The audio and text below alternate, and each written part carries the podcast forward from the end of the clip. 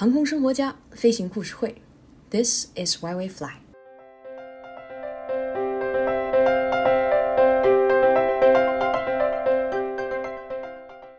成为合格的飞行员，需要过五关斩六将，不经历一些精彩的瞬间，就没办法翱翔蓝天。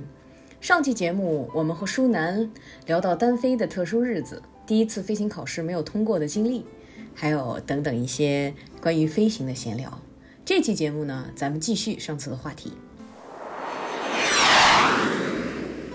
特别有意思，真的是真的不知道是不是上天的安排，特别特别巧合，就是在我私人执照的最后一次，就是拿照的这个考试，呃，考试的时候，然后也是就是正常，之前也反复的做了这个这个准备啊，然后训练，因为当时已经是第三次了嘛，就是私人执照期间第三次的考试，对整个考试的这个情况流程也比较熟悉了，但是这个是很很关键的一次，是决定我是否能能够一次拿到执照，呃，这样的一个考试。然后当天的这个整个测试的这个过程也很顺利，嗯然后等完成了所有的这些考试的这些项目之后，等我回就是回到这个学校的这个机场的这个过程中间，我刚跟这个学校塔台建立联系，然后因为是目视飞行嘛，我必须要先就是回到这个学校的这个本场，嗯呃加加入这个本场航线。然后就在这个情况下，我刚跟塔台联系完，已经开始要加入本场航线的时候，然后突然我的这个考官这一侧，啊不好意思，我还没忘了说了，我们这个使用的飞行是那个飞机是那个塞斯纳幺七二 S，、啊所以它用的是那个就是玻璃化座舱，嗯那个 Garmin 一千的玻璃化座舱，1000嗯对嗯对，它是两个两个这个屏幕，左边 PFD，右边 MFD 的这样两个屏幕，然后显示的。然后每个飞机上面是有两套这个空地对话这无线电的这个这个设备。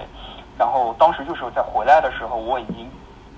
要飞，就是加入这个本场航线，就是进入一个非常飞，就是飞机非常密集的一个空域的这个情况下的时候，然后我考官这一侧，它的这个无线电的这个设备上面直接变成了打叉的这个显示，嗯就是它这个告诉你，就是说这个设备现在就是出现故障了。然后在那个情况下，我当时就是下意识的用手指了一下这个考官的这个这个嗯屏幕上面，但现在说起来可能是分的步骤会觉得呃可以说的很细，但实际上面当时它是一个很连是个很连贯的一个怎么说呢一个一一一一一个事情的一个发生吧，所以其实当时是完全没有这个时间去跟这个考官去讨论的，我只是嗯。手指在上面，我还没来得及跟考官去说，我下意识的反应就是立刻跟塔台先联系，然后再说话，就是我先确定呃。我们的飞机上面，就是说至少有一套设备是否能跟能跟嗯。这个塔台能够建立正常的这个沟通，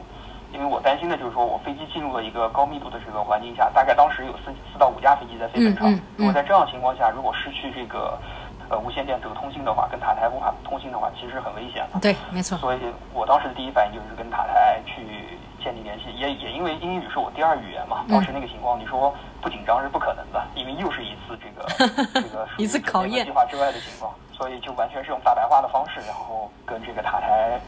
说明了我情况，我说我看见了什么，然后这个要显示了出现了这个这个这个无线电设备的这个这个这个就是有问题嘛，对吧？然后能不能听见我说话，我就主要是这个的。然后塔台说没有问题，你可以说话，啊、能能能能跟你能听见你说话。然后嗯塔台问我能不能听见，然后我说 OK 能听见。就这个时候我已经完全忽略了旁边这个这个考官了，我也不管他说话塔台能不能听见了。当当时他也很那个，就是说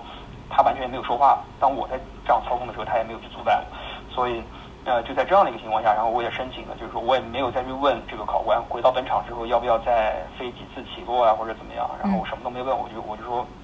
就是我作为 PIC，我就决定我说咱们呃直接落地，然后直接回停机坪，因为我不确定这个对吧情况是否会恶化，或者会有别的什么问题，没错。所以当时完成了这个之后，然后把飞机停下来之后，然后我就问，我才问这个考官，我说这个是不是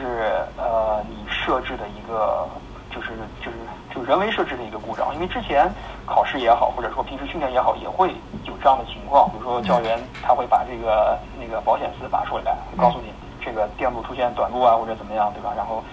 会有些是人为的，但这个情况我当时因为从来也没遇见过，训练平时训练的时候也从来没遇见过。对然后后来这个这个考官就说，他说这个不是我，就是不是他不是他本人去去建立的这样的一个一个一个环境，所以当时我才知道这真的是这次飞机又出现了情出现了这个情况。嗯但是到那个时候我才才能感受到这是我自己处理的一次这个，就作为机长去做做一个决断，嗯，对对，做了一个这个决断，然后到那个时候，然后当时刚下了飞机，然后这个这个考官 S V 的考官就直接跟我说，他说恭喜你过了，然后然后当时我那一刻也感觉到，我说对，今天我应该过，因为我觉得对我自己的这个这个评价也算认可吧，至少当天的那个表现，啊，没 错，所以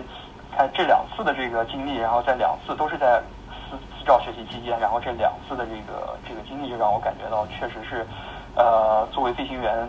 你学的不是说只是需要知道技术理论，没错，而是需要去真正的去怎么样把飞机飞好，怎么样把飞机飞得安全。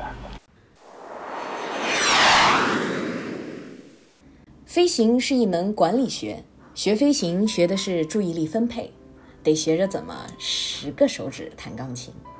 像这样的学飞故事还有很多很多，欢迎大家关注我们。